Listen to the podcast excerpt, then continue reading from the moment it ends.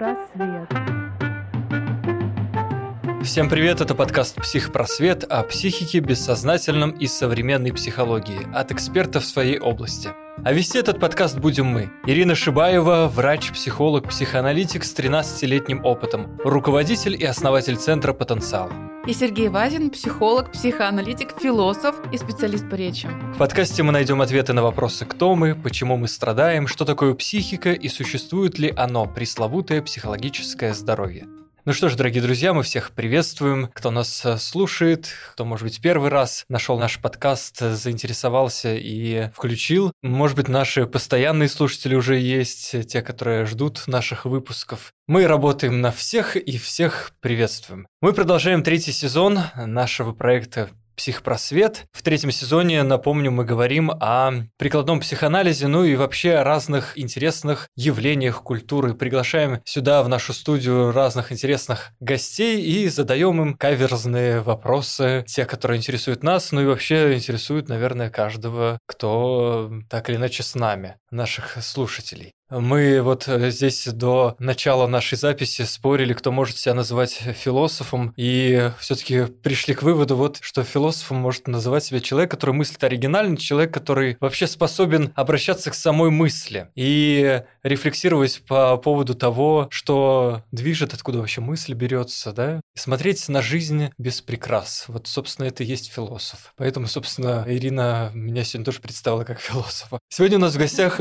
философ, мой однокурсник Николай Нарожный. Здравствуйте, Николай. Здравствуйте. Мы всегда перед э, началом беседы об основной нашей теме, которую мы обычно заявляем, спрашиваем у гостей, как э, они пришли в профессию, и, ну и вообще, как они выбрали область своих интересов, которыми они, собственно, вот живут и занимаются. Почему философия? Почему это удивительная такая область человеческого знания, самая такая древняя, да, такая самая в обывательском смысле туманная, что ли, область э, это знания? точно, про туманность. Да, и философы обычно, когда вот говоришь, что там на философском факультете учишься, обычно так смотрят с подозрением и говорят, зачем вам это нужно? Вы что? Вы не в себе, что ли? Вот. Николай, почему философия? Ну, у меня просто плохой характер. Вместо того, чтобы заниматься спортом, я любил смотреть э, в окно, а вместо того, чтобы думать о том, как заработать первый миллион, я почему-то задумался о том, что было до жизни и будет после смерти в детстве. И, собственно,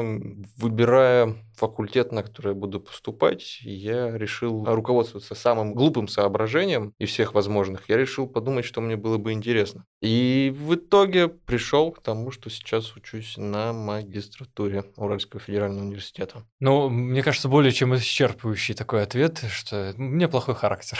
Почему выбрали?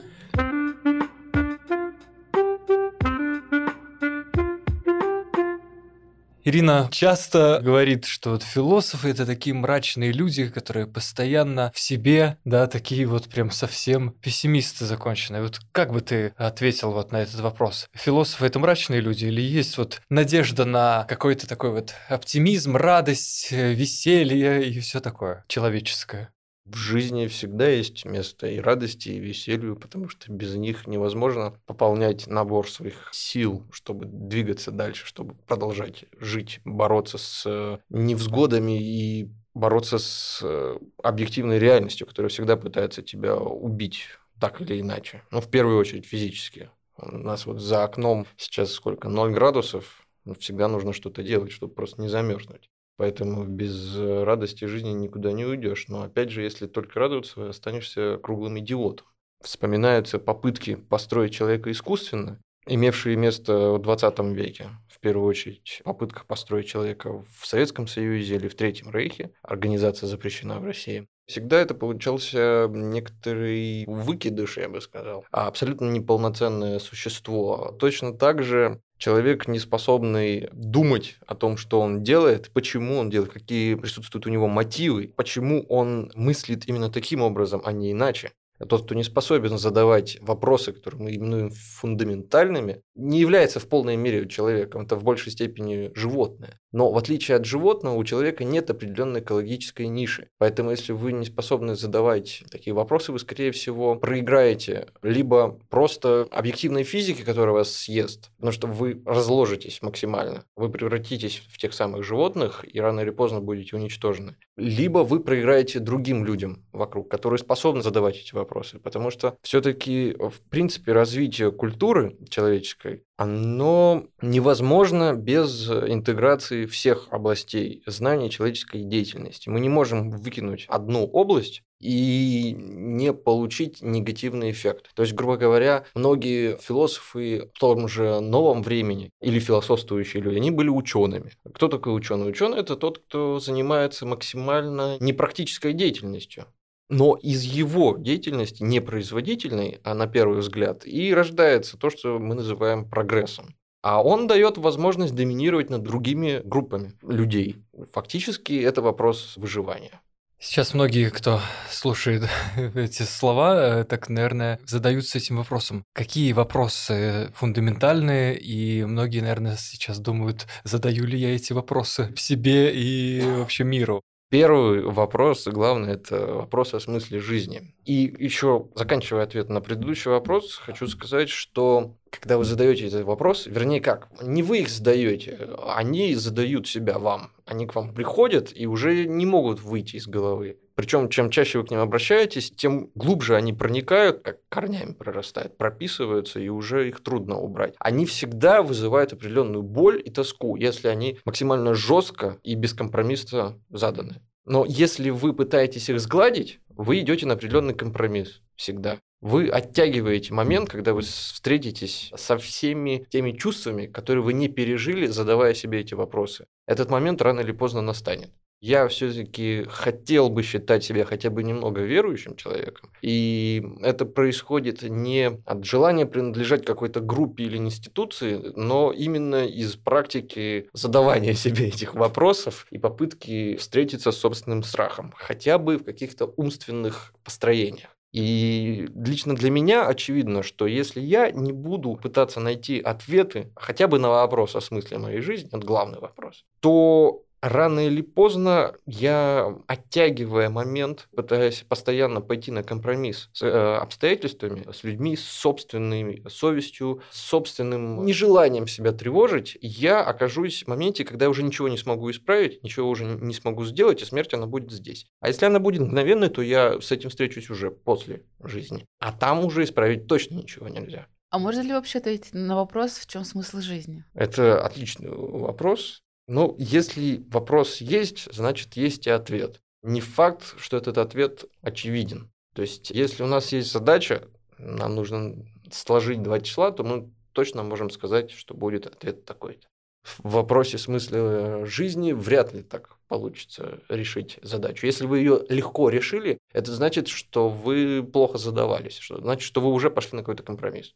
Поэтому вопрос о смысле жизни также неустраним, как необходимость есть. Вы, конечно, можете без него прожить, но это не значит, что он исчезнет, что исчезнет данная категория. А вы в любом случае, рано или поздно, обязаны будете узреть либо наличие своей прошедшей жизни в каком-то смысле, либо его полное отсутствие. Если вы не начали этот поиск, каким бы он безнадежным ни был, вы точно к нему не придете. При этом, когда вы его ищете, совершенно не обязательно постоянно ходить, э, смотреть в облака и всем говорить, а в чем смысл моей жизни?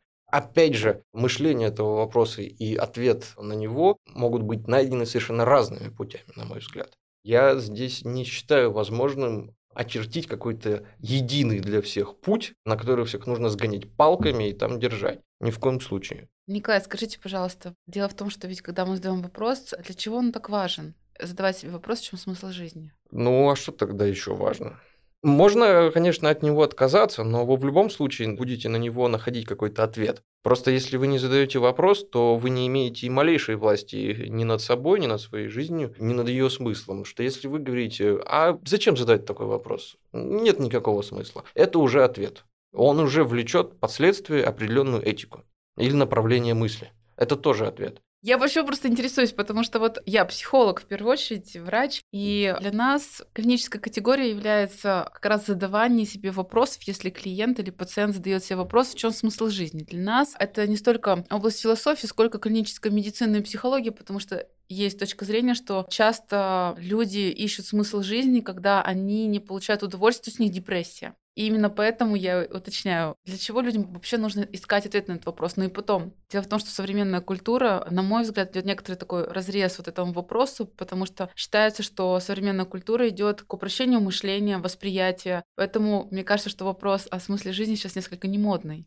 Действительно, современная культура желает излечить вас от всех болезней, в первую очередь от депрессии. А депрессия... А ей нужно лечить. Так или иначе, если мы посмотрим на рекламу, кого нам показывают, нам показывают счастливых, сытых идиотов, которыми обязаны стать. И все наши желания, они должны стремиться к какому-то объекту, вполне осязаемому. Что нам транслируют? Нам транслируют образ счастья ваша жизнь состоялась, вы будете счастливы, если вы будете обладать этим, этим и этим. Но вы не можете обладать медиаобразом. Отсюда еще больше раскол. Чем больше вы стремитесь к счастью, тем больше вы понимаете, что оно невозможно. Ну, то есть жизнь начинается тогда, когда начинаются вот такие вопросы, да? То есть из обывательщины человек выходит, когда думает, а что я живу вообще? Ради айфона, ради ипотеки. Это как, знаете, как в анекдоте, когда там человек умирает, попадает на тот свет. Бог его встречает, он говорит, господи, ну вот для чего я жил, для чего? Он говорит, ну помнишь, ты там вот соль передал там в плацкарте? Он говорит, ну вот для этого. Отличный анекдот. Это к тому, что ответ на этот вопрос достается иногда после, так сказать, уже действия. Просто возникает ощущение, что смысл не в том, чтобы найти ответ на этот вопрос, а в том, чтобы его просто задавать себе. Я правильно понимаю? Да, безусловно, в первую очередь. Если вы не будете задавать этот вопрос, то значит, что вы выбираете быть осознающим себя тростником, как э, говорил один французский философ.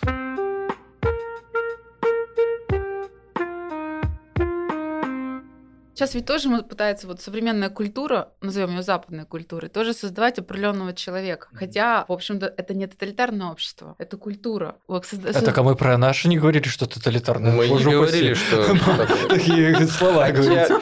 Тоталитарное общество – это вообще категория 20 века, категория модерна. Мы сейчас живем в несколько иную эпоху, и старый понятийный аппарат плохо применим. То есть он захватывает определенную область. Где-то он отвечает требованиям времени, но где-то уже какие-то участки поменялись, и нам нужно сформулировать немножко новый подход. Элементы тоталитарности присутствуют сейчас во всех обществах. Но они действуют в соответствии с культурой, с ее характером, уровнем развития. Не будем здесь делать шкалу. Я думаю, каждый сам себе сможет подстроить топ по развитию жизнеспособности различных систем и мировоззрений в современном мире. Но эти элементы, они есть везде, потому что, в принципе, культура обогащается всем, что попадает в ее поле зрения. То есть, если поехали антропологи в леса Амазонии, поймали там индейцев в объективы фотокамеры, потом с ними познакомились, не всех антропологов съели, часть из них смогла выучить местный язык и с ними пообщаться, и они написали в этом книгу и издали, то все, какие-то элементы их первобытного мышления, их культов, они уже попадают. Не в прямом смысле, что кто-то их начинает практиковать, в том смысле, что их сюжеты и, в принципе, информация об их жизни, она запускается в общий культурный котел, в культурный процесс. И где-то на кого-то она влияет. Все, эта информация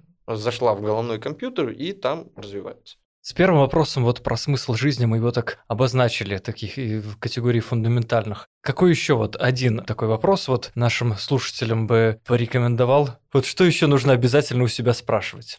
Ну, если хорошо задать вопрос о смысле жизни, до других уже вряд ли руки дойдут. Я еще иногда задаю себе вопрос, есть ли жизнь на Марсе. И что и как? А не имеет никакого значения. А, вот как. И там тоже думают о смысле жизни наверняка, если бы она там была. Ну, даже если не думают, главное, что думаем они и мы, потому что где мы, а где Марс? Вопрос смысла жизни, он вообще находится в центре. Если я сейчас назову вопрос о том, что я могу сделать в этой жизни, зачем я это делаю, зачем я утром встаю, зачем я иду в университет, и как это можно оценивать. Как я могу оценивать свой род деятельности? Как я могу оценивать ну, свой уровень дохода или его отсутствие в разные периоды? И самое главное, почему я так делаю? Философский вопрос – это уже почему я считаю, допустим, себя недостаточно сильным. Почему я испытываю злобу или классовую ненависть к определенным людям? Это отличный вопрос. Если человек начинает искать в этом направлении, то он может набрести на очень неприятные открытия. Поэтому любой человек, в том числе я, предпочитает этим не заниматься. А попытаться себя пересилить это трудно. Но, знаете, спортсмен, он тоже пересиливает боль и сопротивление организма. Точно так же есть сопротивление собственной психики, наверное. Поскольку психоанализ это философия прежде всего, да? Это точно. Хотя Фрейд не любил философов и философом себя, соответственно, не считал. Это очень по-философски. Да. Да, кстати.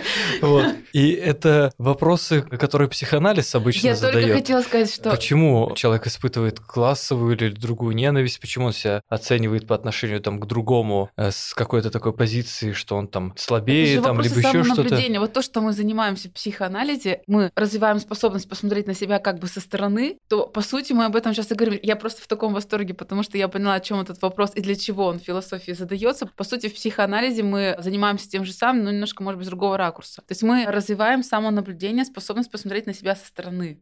Ну, вот здесь как раз э, про фундаментальный инструмент философии мы говорили немножко до подкаста, да, что вообще такое философия, да, что вот отделить себя от мира, От А, собственной мысли. от собственной мысли, да, и вообще, это же тоже психология, да, получается? Это такая, вообще- психоанализ, так это такой, да? вообще то есть психо- любой, любой философ, э, психоаналитик, можно сказать, Ну, он- Не зря же очень много а, среди психоаналитиков именно философов.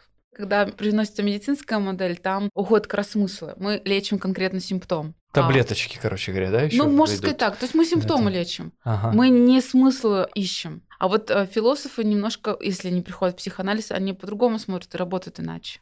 Да. Но когда вы пытаетесь посмотреть на себя со стороны, вы должны понимать, что нет абстрактной стороны, абсолютной объективности и стороны, где уже вам открыта истина и вся полнота знания о себе и о мире. Вы сейчас туда прорветесь и оттуда посмотрите. В принципе, если вы считаете, что вам позволит это какое-то направление психологии или, в частности, психоанализ, то это значит, что вы уже, в принципе, занимаетесь несколько э, религиозным мышлением, вы себе это очерчиваете как путь монаха. Вот сейчас я совершу определенные действия с определенным напряжением ума, превознемогая сопротивление, выйду из текущего состояния и сольюсь с абсолютом и обрету полноту знания. А дальше, как в песне э, Мумитроля, все уже не важно, все не так уж важно. Но в действительности вы должны понимать, что выходя за рамки собственной позиции, вне зависимости от того, с кем вы говорите, э, с психологом, Священником. психиатром в погонах или же с буддийским монахом, вы всегда беседуете с другой точкой зрения. И дело не в том, что вот у каждого своя точка зрения, и они все как бы равны, как сейчас говорят многие, я часто слышу такое мнение. Они не равны. Нет, есть, конечно, точка зрения, в рамках которой они равны, но это еще одна точка. А эта точка еще входит в точки, да, и эти Ну, точки... И Да, все и- относительно. Идут, да. Да, но если мы признаем, что все относительно, то следует признать, что ничего невозможно. Все возможно только тогда, когда появляется иерархия. Даже если человек говорит, что у него нет иерархии, она у него все равно есть, просто он лукавит перед собой, возможно, тоже. Не обязательно, что он вам врет. Прежде всего, человек начинает врать себе, только потом он врет другим. Мое личное мнение. Поэтому, когда вы приходите, скажем, к дяде Ване, который три года назад ушел в лес, познав истину и молится на муравейник, условно говоря, вы должны понимать, что он тоже чем-то захвачен. И невозможно, на мой взгляд, просто прийти, запросить истину и принять ее. Просто взять и загрузить какой-то объем информации себе в голову и дальше с ним идти и всех э, облагораживать, всем насильно нести добро. Если вы выбираете такой путь, поздравляю, вы заблуждаетесь. Это достаточно громкое заявление с моей стороны, но я его себе позволю. Я, кстати, вас поддерживаю абсолютно, потому что мы как раз про относительность говорим в психоанализе, про то, что нет верного или неверного. Проблема в том, что это верное или неверное, на мой взгляд, оно так или иначе проявится рано или поздно. Потому что если мы понаблюдаем за тем, как устроен мир, за тем, как устроен человек, за тем, как он мыслит с начала времен, с того момента, когда у него появился язык и мысль, соответственно, способная быть выраженной в языке. Потому что пока у человека нет языка, для него нет времени, допустим. Он всегда существует исключительно в настоящем. То есть у него нет ни прошлого, ни будущего. Он не способен себя зафиксировать во внешней реальности никак. Он часть среды. Поэтому, конечно, верное и неверное есть. Вопрос в том, что невозможно получить его раз и навсегда. Это процесс. Даже если мы возьмем авраамические религии, где вам дается уже вот этот набор как утверждается, что связь прямая с Богом, вы в любом случае вынуждены его интерпретировать, соотносясь с собственной совестью и способностью к пониманию.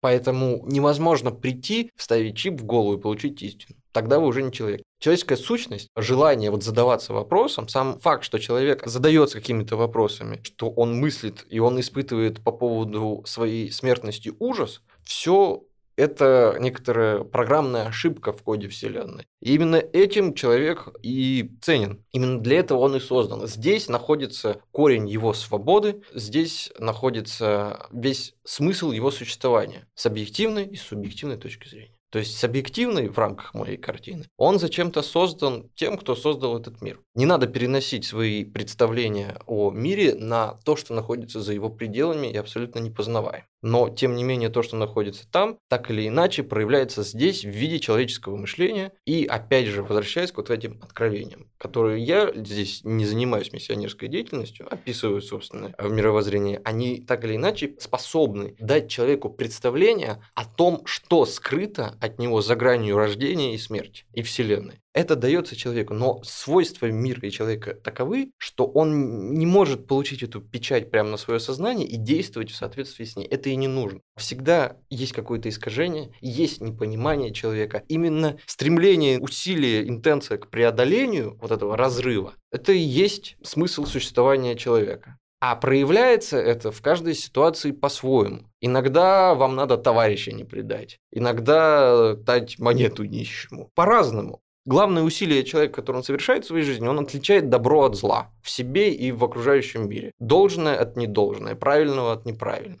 И вот в ребящей картине мира, где в том числе сейчас на вас обрушиваются лавины информации и разных этических концепций, разных представлений, взаимно противоречивых зачастую, вы должны разобраться, отделить и так или иначе принять решение давать монету нищему или нет. Самый банальный пример, но это касается всего в жизни. Очень актуальную тему вы затронули. По поводу добра и зла сейчас, мне кажется, это особенно актуально. Мой учитель, епископ Пареней, епископ Орский Гайский, всегда говорил, что нет блага без рассудительности. Вот самое главное, что нужно сначала подумать, взвесить все за и против, да, а потом что-то делать. Вот поймать, что ли, вот это, как сейчас говорят, это поток, дуновение Софии или там что-нибудь, какой-то щелчок такой божественный, что раз, и вот интуитивно человек понимает, что нужно вот именно этому нищему дать монету, даже если он пропьет ее, да, но это будет благо для себя, да, как, как говорят кришнаиты и вот прочие индуисты, что это так в гуне благости делается, да, вот такие вот вещи.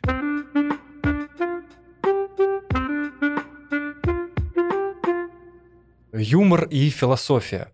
Они совместимы, да, ли? совместимы да, ли? то есть все-таки юмор это интеллектуальная деятельность тоже, и мне кажется, это такие области, которые как раз-таки вместе. Но многие современные философы, которых многие знают, которые так громко заявляют всякие вещи, не будем говорить все конкретно, но говорят, что вот нет, юмор – это враг философии. Николай, как вы к этому относитесь? Встречал мнение, что Христос никогда не смеялся. К сожалению, проверить мы это не можем. Философ чем занимается? Он смотрит на себя, на реальность и понимает, что в ней есть несоответствие. Как говорится, матрица дает сбои. Матрица и в том виде, в котором она показана в фильме, и в смысле культурная матрица. Он замечает эти несоответствия. Он их раздвигает. Именно вот в этих разрывах и способно существовать человеческое и человек. С этими разрывами работать можно по-разному. Можно при помощи юмора. Но что такое юмор? Он, на мой взгляд, необходим. Без юмора, если чересчур серьезно относиться к жизни, то святым ты станешь вряд ли. Скорее всего, ты впадешь в какую-то ужасающую ересь. Ну, с любой точки зрения слова ересь. Фактически ты начнешь выращивать себе маленького Гитлера. Я не думаю, что у него было хорошее чувство юмора. Потому что юмор, он еще требует от человека, увидев весь ужас, несправедливость окружающей реальности, ее незаконченность, трагичность, которую она несет, да, отнестись к этому все-таки с каким-то добром и оптимизмом. То есть в юморе всегда надежда, не в любом, но вот в том, который предпочитаю я, есть всегда надежда на то, что есть благо, которое рано или поздно заменит существующий порядок вещей. Этот порядок вещей, он маркируется как абсурдный, как преступный и требующий преодоления. А тот факт, что человек смеется, он означает только одно. Я это знаю, я это вижу, я способен это преодолеть. Я уже понял это, уже, это уже первый шаг. Вопрос в том, что можно же из юмора сделать, опять же, инструмент собственного успокоения. То есть откреститься каким-то юмором, как правило, достаточно низким, постоянно деградирующим. Ну, если мы вспомним юмористические передачи, которые мы все когда-то смотрели, думаю, по телевидению, не будем их называть, и проследить их во времени, то мы поймем, что, в принципе, такой юмор постоянно деградирует. Потому что, чтобы отвязаться от этой боли, от этого осознания, хотя бы малейшего, у каждого человека, если он не идиот, бывает какой-то хотя бы раз, мне кажется, в жизни момент истины, когда он видит этот разрыв. Человек пытается его замазать хорошими впечатлениями, он пытается отмежеваться. Такой юмор тоже возможен.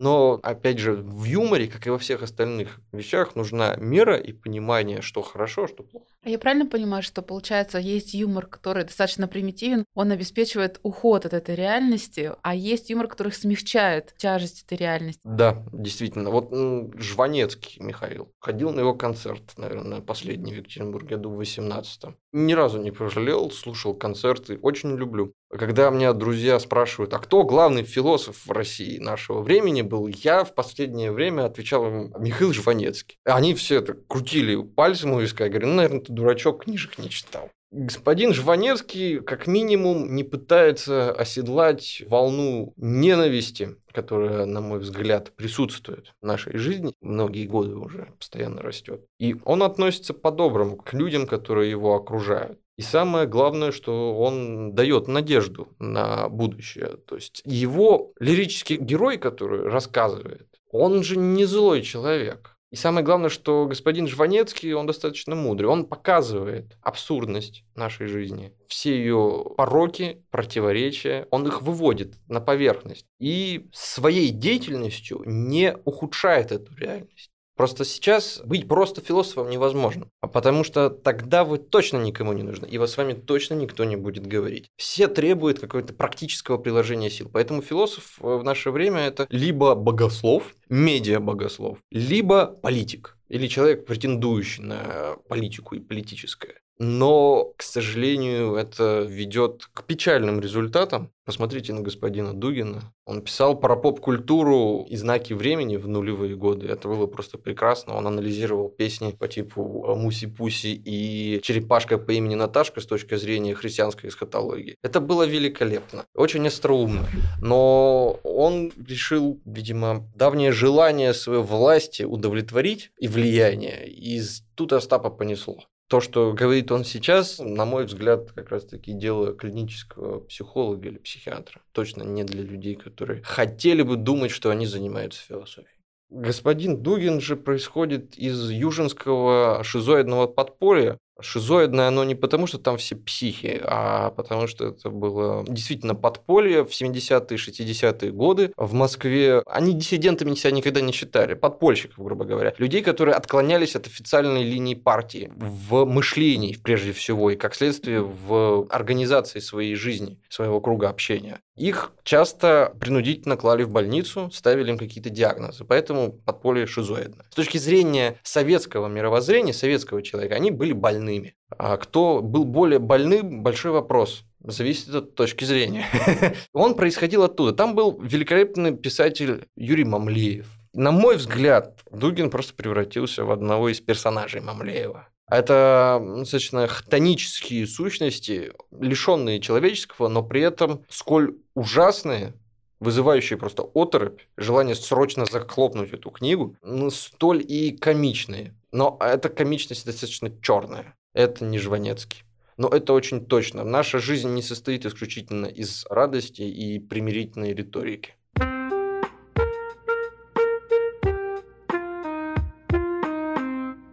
Вообще мы хотим с Николаем поговорить в следующий раз о таком понятии, которое сейчас так плотно вошло в наш языковой оборот. Это вот русский мир. Ну, не только в наш, а вообще в такой, в и англоязычный, да, наверное, во весь такой общемировой дискурс. И понять, какой же он русский мир вообще, что такое русская идентичность, кто такой русский человек, ну, не так прям что совсем. И как это может быть полезно для русского психоанализа, который мы активно сейчас да, изучаем, изучать, исследуем и описываем. И как вообще работать с э, людьми, которые эту идентичность на себе испытывают. И если такое, как вот наш дорогой учитель Ян Олегович Федоров говорил на нашем подкасте, что это такой щепетильный вопрос о русском психоанализе. И он, конечно же, связан с э, социальными процессами, которые происходят сейчас вот в наше время, которые влияют на субъект ну что, Николай, спасибо тебе за то, что уделил нам время, за интересную беседу. Я сидел вот так вот. Мне кажется, если бы я э, не придерживал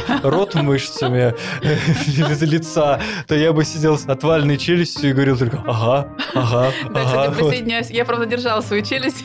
Вот. Очень интересно слушать умного человека всегда и человека, который оригинально мыслит. И мы обязательно встретимся вот буквально через неделю. Да, через неделю. Николай, спасибо вам огромное, что нашли время время и ждем вас на следующем выпуске. Спасибо вам большое за приглашение. Взаимно. Было очень интересно.